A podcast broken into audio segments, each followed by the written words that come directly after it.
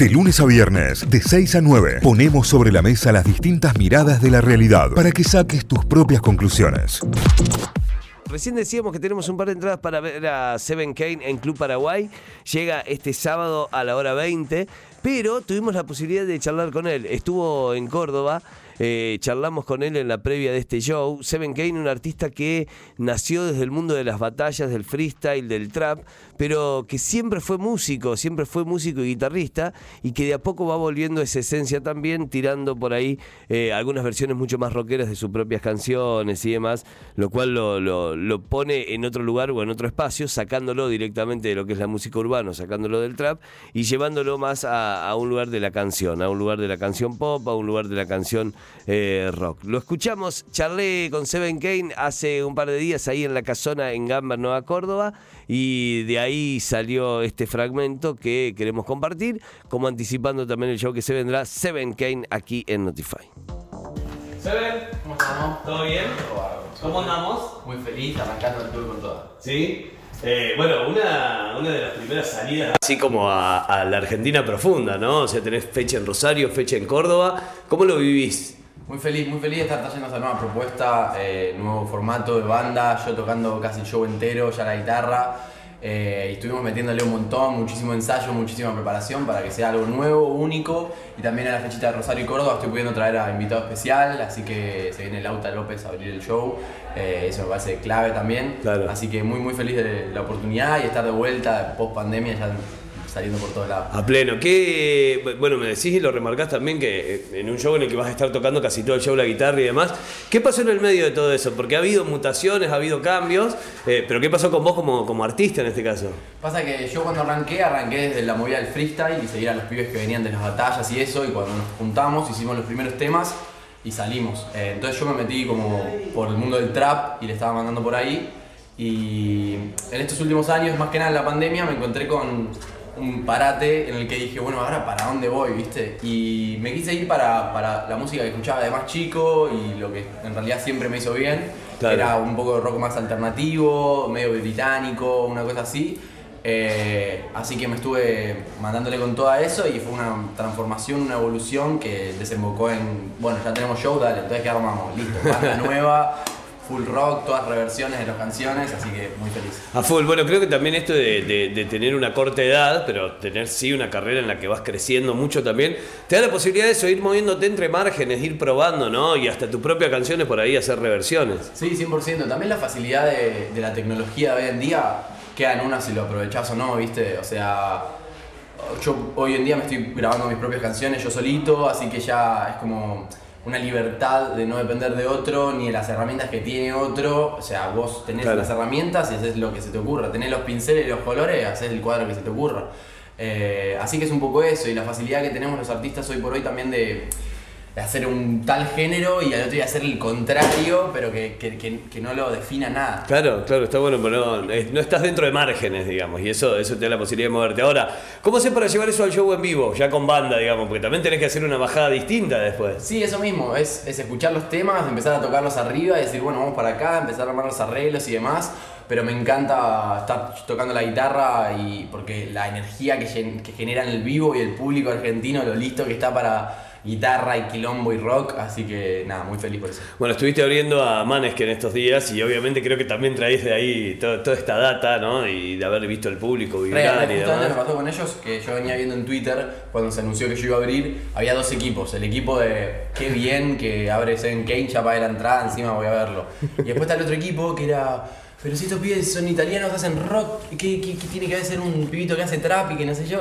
Que en realidad no, no estaban, no me siguen, Claro. pero se quedaron con- cuando salí y demás. Entonces yo estaba listo para sorprenderlos porque sabía que el show es rock y quilombo, así que se quedaron para sorprendidos. Está bueno, che, y aprovechás estas instancias, por ejemplo, tocas con una banda afuera, una banda internacional, a, a sacar alguna datita de ahí, a tener algo, a ver cómo laburan, a, a ver cómo se mueven. Sí, sin duda, sí, sí, sí, me encanta, me encanta eh, los que tengo la oportunidad y cuando conozco los artistas y demás, me encanta quedarme, si puedo, al lado del escenario, ver el kiosco de equipos que tienen, las guitarras, cómo se manejan los técnicos, toda esa cosa me encanta. Encima cada vez me estoy metiendo más y aprendiendo más, así que empiezo a reconocer más secuencia de las cosas que van pasando en el escenario y sí, me encanta tomar para aprender y, y- y agarrar lo que más me guste a mí del- Claro. de cada uno y ser el rejunte de las cosas que me gustan. ¿Tenés algo ya que hayas eh, sacado así de manes que, que decís, che, esto tenemos que empezar a hacer? Lo bien que se visten. Mirá. Lo bien que se visten, que de hecho me, me- me armé un alto outfit eh, para- porque era más acorde a la situación y se habló mucho. y Se habló mucho. Bien, porque, bien. Porque había mucho público que decía, bueno, ni idea este qué onda, pero estaba bien vestido. Claro. Para la ocasión. Punto para el Seven ahí, ¿no? Así que sí, sí, sí, algo que voy a tomar de, de los Thanos es la elegancia de manejo. Claro. Viste que hoy te exige, digo, el nivel de exposición de imagen que tenés te exige ser un artista muy integral, digamos, ¿no? Cada videoclip, eh, cada videoclip termina siendo una perfo, cada canción tiene una superproducción detrás, desde el lanzamiento mismo de la música al lanzamiento de la canción, el impacto publicitario de eso. ¿Cómo te llevas con toda esa parte? Y a mí me encanta meterme en todos los aspectos de- del arte, de, de mi arte y de todo lo que voy creando, así que me parece genial eh, y, y el proceso es hermoso también, así que lo importante es disfrutarlo, ¿viste? Y no estar quemándose por uh, que esté listo, a ver cuándo sale y demás, que también lo he pasado, más que nada en mi, mi primer año de carrera era todo aprendizaje. Principalmente porque los primeros temas que escribí fueron los primeros que saqué y fueron los primeros que pegaron. O sea, yo eh, ya estaba, como que ya me reconocieron y yo todavía ni yo me reconocía. ¿entendés? O sea, era como, wow, tengo que aprender un montón. Así que todos estos años fue, fue ese proceso y aprendiendo las distintas partes y todas las funciones que hay que, que ir cumpliendo para lograr un artista integral.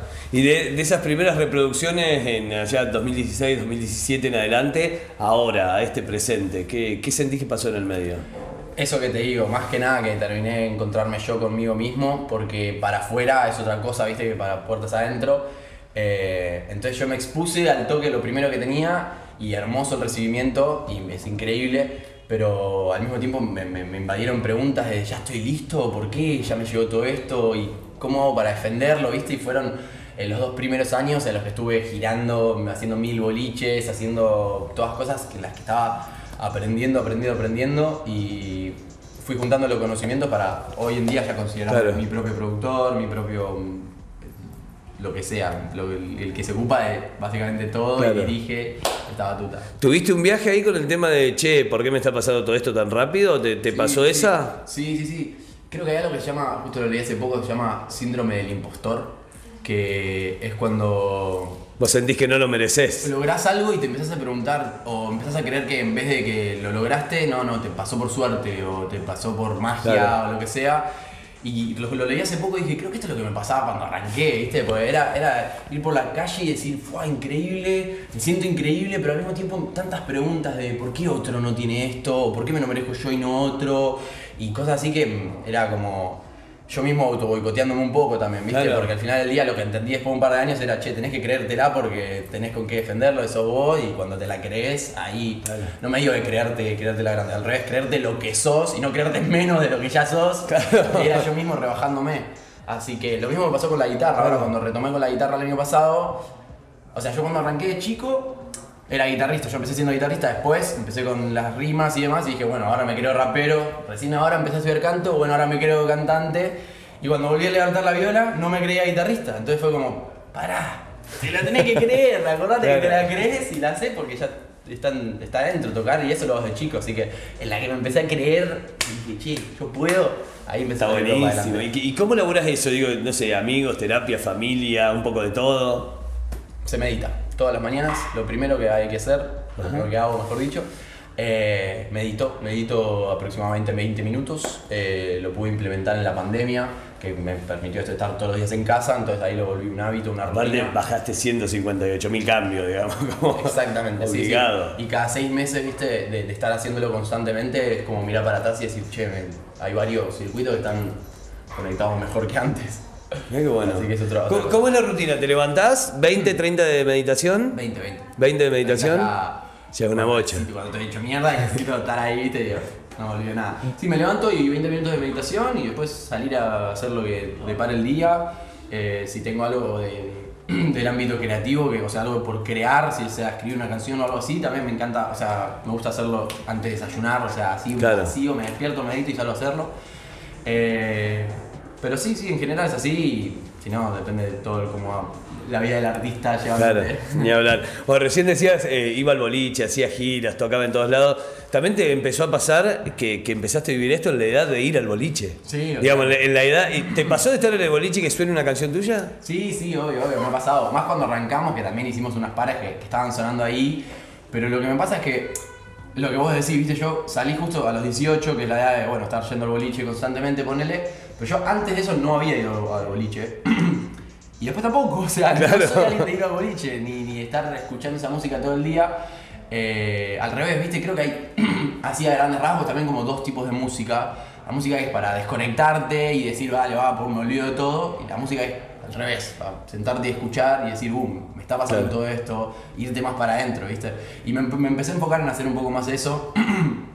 eh, que es lo que a mí me, me- me- sale y me nace, y es lo que me ayuda descargando y las letras que me salen van para ese lado. Claro, bueno, y has logrado un lindo mix también de eso, ¿no? Porque no perdés el pulso bailable en lo que vas haciendo, ¿no? Total, Hoy un poco más de, de- de- de un beat más pop. Exacto, ahora me estoy metiendo más al pop y más al rock, que es mi transición de, de salir del trap o de solo trap. Y sí, eso mismo, se están viendo ritmos bailables y demás, pero bueno, ya veremos a dónde llegan. Bueno, se vienen las fechitas en, en Rosario y Córdoba, ¿qué vamos a ver? Vamos a ver, alto show de Lauta López abriéndolo, vamos a ver la nueva formación en la banda que traje y estoy presentando y estamos ensayando muchísimo. Primera vez que traigo este show, eh, primera vez que hago canciones que no hice antes todavía en el show en vivo. Por ejemplo, estoy haciendo eh, mi canción más escuchada ahora después de tanto tiempo es Si te lastimé en versión acústica, cuando saqué la versión acústica. Y esa versión nunca la hice en el show en vivo. Entonces le dije, chi, al chico de la banda, ¿les parece si salimos con esta? Hicimos una nueva versión, una mezcla de las dos versiones, así que todas cosas nuevas. ¿Acústica más, más tirando a balada? Sí, sí, sí. Va a ser lindo momento, lindo, lindo momento de celulares arriba, me parece. Sí, total, 100%. se pone, se pone. se pudre. Seven Kane, ¿eh? todos invitados, se viene gran show este fin de semana a disfrutarlo. Gracias, ¿eh? Muchas gracias. Notify, las distintas miradas de la actualidad para que saques tus propias conclusiones. De 6 a 9, Notify, plataforma de noticias.